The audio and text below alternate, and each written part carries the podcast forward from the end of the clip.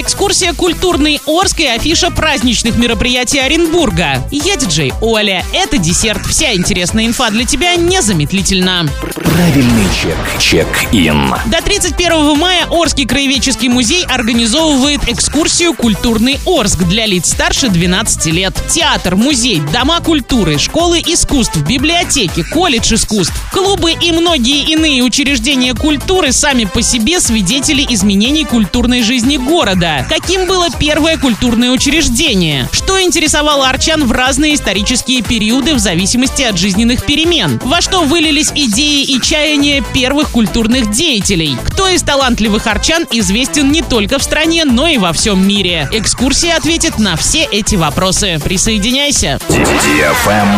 Лайк.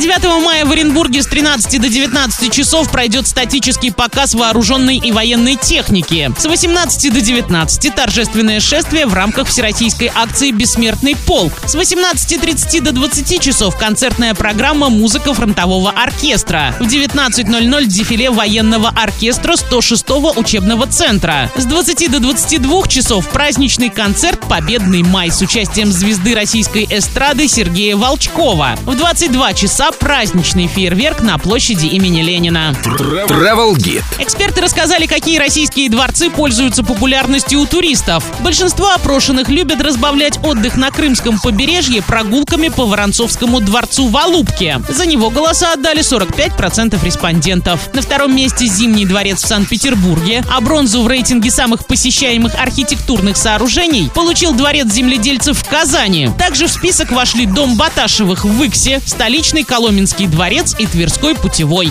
Тренды.